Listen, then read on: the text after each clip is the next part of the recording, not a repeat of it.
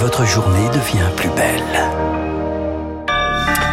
Mardi 16 novembre, soyez les bienvenus si vous nous rejoignez sur l'antenne de Radio Classique. Il est 7h30.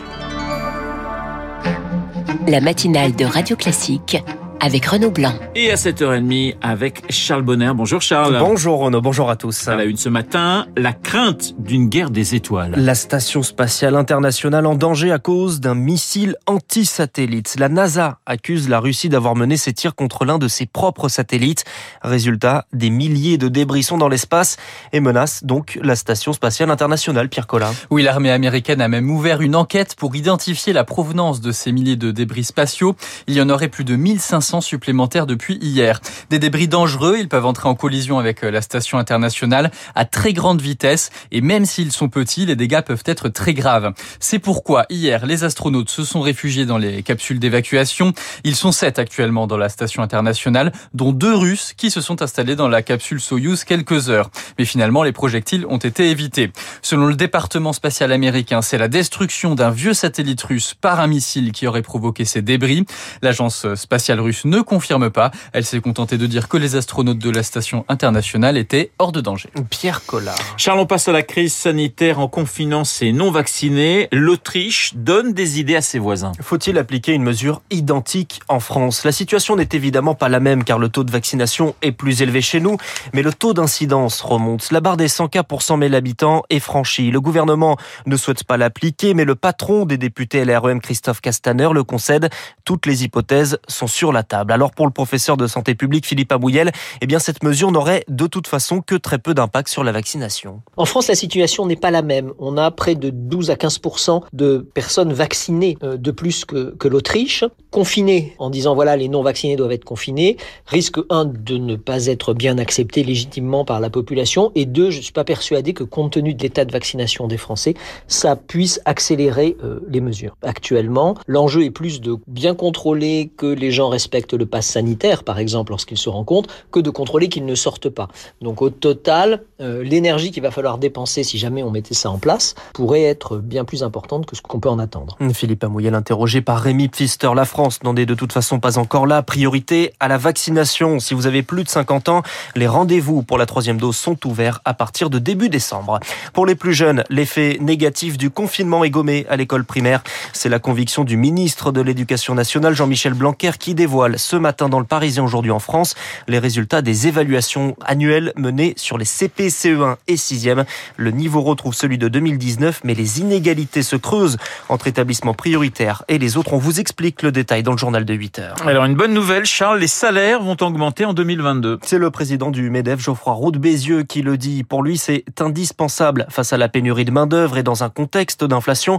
D'ailleurs, pour le gouvernement, cette question du pouvoir d'achat est essentielle à la veille d'une campagne électorale. Certaines branches ont d'ailleurs entamé les discussions et les salariés devraient gagner un peu plus l'an prochain, Émilie Vallès. En fait, la hausse des salaires devrait être en moyenne de 2,4% l'an prochain selon le cabinet de conseil People Base, après deux ans de quasi-gel. Mais impossible d'en faire une généralité, d'autant que la tendance, c'est que ces augmentations soient plutôt attribuées de manière individuelle en fonction du mérite du salarié, plutôt qu'au niveau collectif. Les syndicats comptent quand même obtenir le maximum lors des discussions annuelles qui définissent les hausses généralisées. Mais là encore, difficile d'y voir clair car les négociations débutent à peine dans les entreprises, reconnaît le MEDEF, et cela va durer jusqu'au printemps. Quelques exemples quand même. Chez BNP Paribas, la hausse collective sera de 0,6% et une enveloppe conséquente sera ajoutée pour les augmentations individuelles. Chez Leroy Merlin, la hausse de 2% proposée par la direction a été rejetée par les syndicats qui estiment que les salariés vont perdre de l'argent alors que l'inflation va être de 2,2% l'an prochain. Le décryptage d'Émilie Vallès. Radio Classique, le journal Charles Bonner. 7h34 sur Radio Classique. Condamné à la perpétuité pour le meurtre de Mireille Knoll, Yacine Mioub va faire appel. C'est son avocat Charles Consigny qui l'a confirmé hier. Les avocats, justement, sont en colère. Ils manifestent aujourd'hui contre la loi de confiance dans l'institution judiciaire. Projet porté par un ancien de la profession, Éric Dupont-Moretti. L'objet de la crispation, la modification d'un article du Code de procédure pénale. En clair, en cas de soupçon d'infraction financière, le secret professionnel des avocats dans le cadre d'une mission de conseil pourrait être tout simplement levé.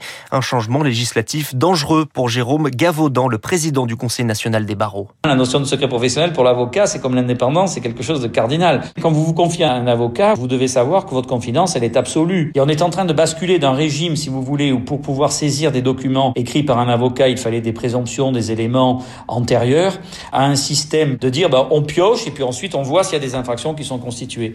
Et on voit la volonté du ministre de bien faire, mais on voit aussi les imperfections d'un texte qui a pu terroriser plus la profession que la rassurer. Jérôme Gavaudan interrogé par Elodie Wilfried.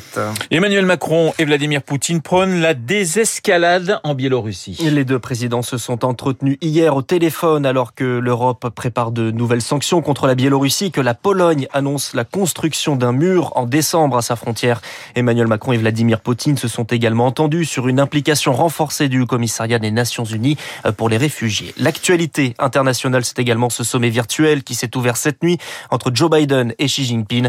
On en parle dans les spécialistes avec Renaud Girard dans une minute. Charles, les animaux sauvages seront bientôt interdits dans les cirques. C'est l'objet d'une loi que l'Assemblée nationale devrait adopter aujourd'hui. La protection animale au cœur d'un texte qui prévoit l'interdiction dans les cinq ans des delphinariums. Une revendication portée de longue date par les associations, mais qui dénonce une loi pas encore appliquée, mais déjà inefficace selon Christine Grandjean, présidente de l'association Cétacé.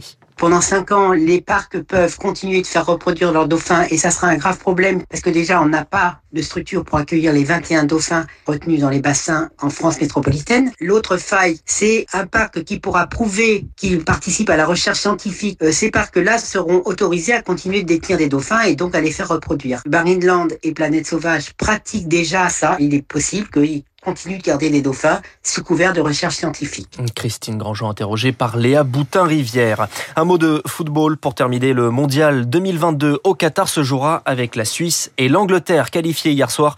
L'Italie, championne d'Europe en titre, devra passer par les barrages. La France, déjà qualifiée, joue ce soir son dernier match en Finlande. Le coup d'envoi est à 20h45. Merci Charles. Le journal de 7h30 présenté par Charles Bonner. Dans un instant, les spécialistes. Pas de friture sur la ligne cette nuit entre Washington et Pékin. Et puis, le disque vinyle au pied des sapins de Noël cette année. Renaud Girard, François